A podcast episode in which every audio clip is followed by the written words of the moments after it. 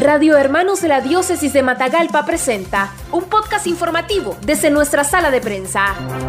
Dispensario Médico Obras Sociales Hermano Pedro redobla medidas ante aumento de casos sospechosos de COVID-19. Especialistas del Dispensario Médico Obras Sociales Hermano Pedro, que dirigen los frailes franciscanos en Matagalpa, elevan su preocupación por el aumento de casos respiratorios atendidos en las últimas semanas. Aunque no se puede asegurar que es coronavirus, se le hace una advertencia al paciente o al familiar del cuido ante esta enfermedad, así como tomar las medidas higiénicas en sus hogares. Así lo ha expresado Juan López, administrador del dispensario médico franciscano.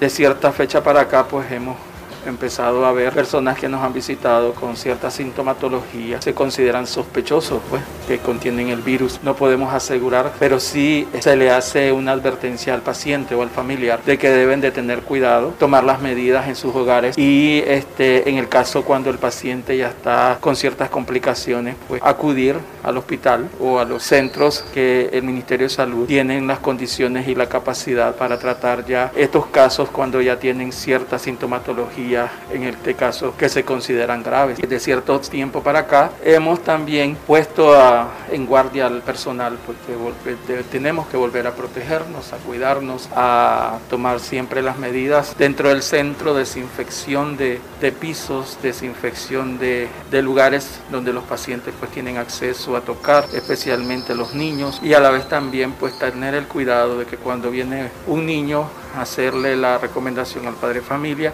que no permita que el niño ande tocando paredes, sillas o, o cualquier objeto que haya dentro del centro. Problemas respiratorios se atienden siempre, pero sí de ciertos días para acá hemos tenido casos que sí se sospecha que son COVID, los cuales verdad se detienen información recopilada, pasa a ser una información de archivo del centro para tener una información o estadísticas y en base a eso pues también tomar precauciones. Lo más alarmante es que los casos son no solamente adultos sino que son niños niños, adolescentes y mayores. Nos sorprendió un caso de una niña de un año que trae síntomas, problemas respiratorios, pero sí se consideran síntomas de COVID. También hay adolescentes de 14 años y personas mayores de 60 más. Siempre nosotros, ¿verdad? El dispensario Fray Aquiles Bonucci, Obras Sociales Hermano Pedro, van a estar con sus puertas abiertas, ¿verdad? Para darle atención a, esto, a estas familias que están siendo, ¿verdad? Las causas de la pandemia. Noticias breves, veraz y objetivas en los podcasts informativos de Radio Hermanos. Búscalos en nuestro Facebook, Radio Hermanos.